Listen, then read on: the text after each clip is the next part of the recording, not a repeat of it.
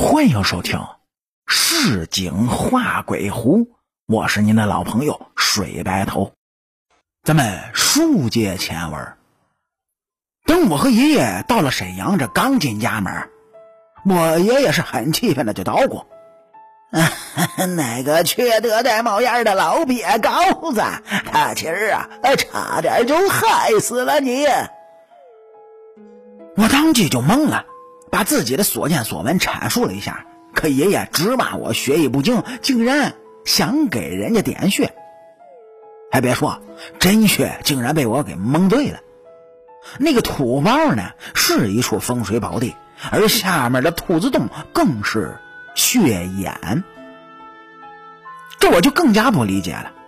夫土为气，漏洞就是漏了气脉，根本谈不上什么好穴。我的话呢，又引起了爷爷的一记烟袋锅子。他告诉书本的东西了解了解就行，别当真。那血眼在风水学上叫做玉兔蟾宫，整个团结水库就是一个大兔子，其后腿位置有蟾蜍追赶，而且呢，因为狡兔三窟这个道理，整个方圆百米遍地都可以作为血眼。此处是整个辽中县的气眼，兔子疯跑，将气运分散到了县城。可一旦立了穴，锁住了兔子，一下方禅宫就会与玉兔合并，锁气不外散。那穴主自然会夺天地造化，官运通达。自古啊，点穴所犯的最大的忌讳，便是升官。爷爷说：“因为官运即是天运，以血眼谋天运是会遭天谴的。”那刘先生之前找过爷爷，不过呢，被爷爷看出问题的门道。凡是懂行当的风水师都不会去做，只有来蒙我这个愣头青。我问爷爷点了会怎么样，他告诉我：轻则双目失明，终身残疾；重则……当场毙命。听到爷爷这么说呢，我心里已经就将那个刘先生的祖宗十八代是问候了十几遍。爷爷后来也没再说什么。不过第二天一早，爷爷忽然就问我愿不愿意和他学风水。我这心里早就憋得难耐了，否则也不会惦记给人点穴眼了。在我满口答应的时候，爷爷忽然叹了口气，就说：“哎，大宝，我本不想让你学风水，是有原因的。爷爷这些年在外面给人寻龙点穴、除灾过煞，也造成了一些因果。世事无常，你不想害人，会有人来害你。”我决定教你，但你必须答应我一件事儿。我问爷爷是什么，他表情非常严肃的告诉我，必须考上大学，否则他对不起我死去的父母。听到这儿，我当时就哭了。爷爷也擦了擦眼泪，接着他说了一个他在沈阳的事儿。爷爷说，当时的东北就是天堂。这里啊没有灾难，到处一片的繁荣。在他十六岁那年呢，当时东北的人均收入那是三百一十五美元，与二零一三年沈阳最低工资标准几乎是持平的。哎，您各位喜欢这份历史的，可以啊去查一查当年中国的辉煌。老张头当时为了活命，只能重新做起了老本行。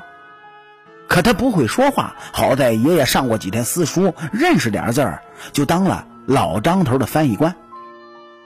爷俩是四处的给人过煞、点穴、瞧病。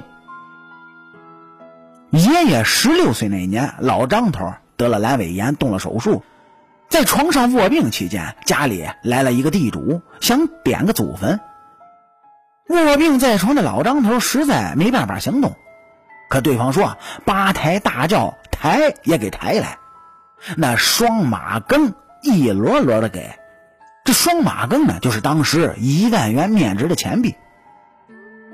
家里确实缺钱，虽说通货膨胀已经开始，但也能买到不少的东西。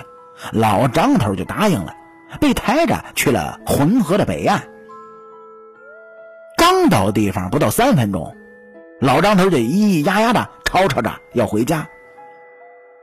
爷爷当时年幼，也不知道为什么那地主是不断的求，后来甚至给对方就亮出了马蹄金子，老张头还是不答应。金子在那个年代是无价的，就这个马蹄金足以在奉天府买栋大院，还能配上几个丫鬟。老张头呢是滚落下了轿子，哭喊着要回家。爷爷说自己没办法，只能带着老张头回了家。可他说自己当时是财迷了心窍，过了几天呢，竟然背着老张头去找了那地主。谈好了价钱，爷爷拿起了罗盘，再次就去了浑河的北岸。按照地主的要求呢，他在浑河的岸边寻了一处宝穴，刚点了血眼，天空中南迁的大雁，自空中盘旋了片刻之后，就落在了浑河的水面上。群雁一投入水，好似行了跪拜礼。但这怪事儿还没结束。当大雁原地飞起，自空中盘旋，聚而不散的就摆成了一个“王”字儿。与此同时，本来艳阳高照的天空忽然就阴了下来，地穴四周百花争艳，河水中不断有鲤鱼向外翻腾。爷爷说那叫群雁叩首，鲤鱼拜分。本来以为自己点对了穴的爷爷刚收了马蹄金的时候，老张头捂着肚子跑了过来，他气的是嗷嗷直叫，甚至是仰天大哭了起来。爷爷觉得自己闯了祸，便写下了纸条问老张头，可地主不干了，有了宝穴便要撵人。老张头顿时像疯了一样，就跑到血眼的位置，然后拿出了刀，捅了自己的心口，自杀了。听到这儿的时候，我也懵了，追问爷爷到底为什么？爷爷叹了口气，深深的吸了口烟，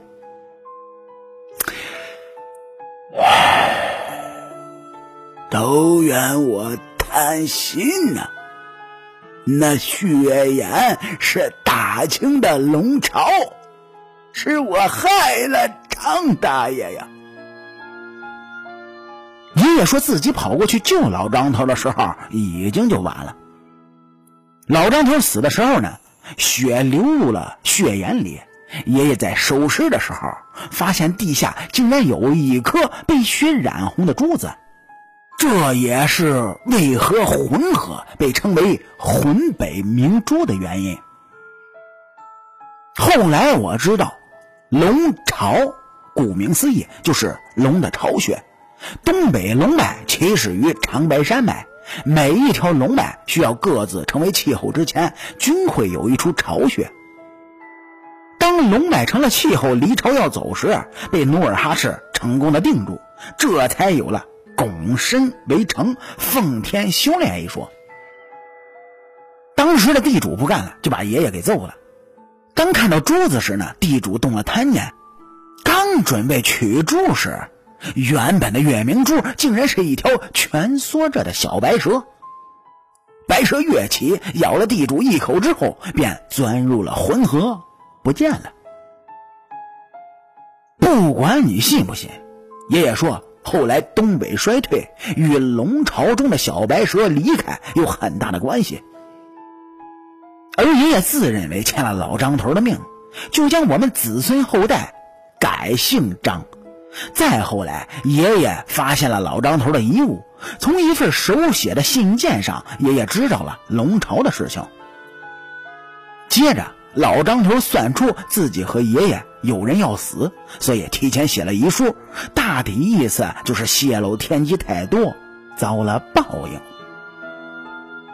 其中呢，还提到了关于我太爷那个窝窝头的恩情，一个窝窝头，他用命守了老李家唯一的独苗。听到这儿，我也感觉到了一丝的惆怅，对这老张头是充满了敬佩。爷爷说呢，他这辈子泄露天机太多了，本以为改了孩子的姓氏没什么问题，可报应还是来了。自己父母就是死在了新世界花园那个位置。第二天一早呢，我们爷俩谁也没提刘先生的事儿，而爷爷也是对我进行了系统化的教育。为了报答爷爷的养育之恩，我是发愤图强，年年呢都是年级的前三。至于后来的事情具体咋样了呢？那您各位也只有听咱们接下来的故事了。